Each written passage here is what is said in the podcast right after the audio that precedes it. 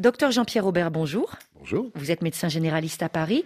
La dépendance à l'alcool a de multiples effets sur la santé et en arrêtant de boire, quels symptômes peut-on voir diminuer ou même disparaître assez rapidement? D'abord, euh, le terme arrêter de boire n'est pas forcément la bonne question. Hein. Ou limitant sa consommation. Quand on a des symptômes qui mmh. sont liés à l'alcool, il faut envisager de réfléchir sur l'alcool et d'au moins diminuer sa consommation. Tout le monde n'a pas besoin forcément d'arrêter de boire. Mais ce qui est sûr, c'est que l'alcool, en dehors des symptômes et des maladies qui sont euh, à long terme et qui peuvent être dramatiques, voire mortelles, comme le, les cancers des voies aérodigestifs supérieures, comme, le, comme la cirrhose du foie, l'alcool donne des symptômes au quotidien. Et c'est ces symptômes-là qu'il faut savoir repérer, sur lesquels il faut savoir percuter pour dire, tiens, j'ai peut-être une difficulté avec l'alcool.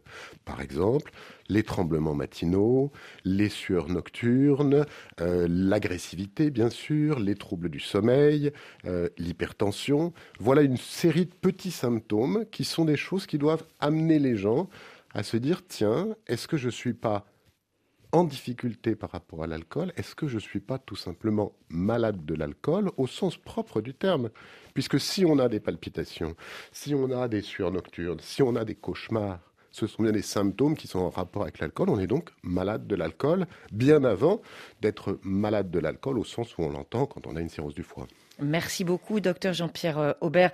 Vous avez signé le livre Histoire d'alcool au pluriel. Peut-on en parler à son médecin aux éditions du CERF? Et tout à l'heure, dans Priorité Santé, on va parler de la lutte contre la tuberculose, journée mondiale dédiée à la lutte contre l'infection. Nos invités infectiologues vous répondront. On parlera du dépistage des traitements, de l'accès aux médicaments, bien sûr, de la résistance au traitement. On se retrouve à partir de 9h10 temps universel.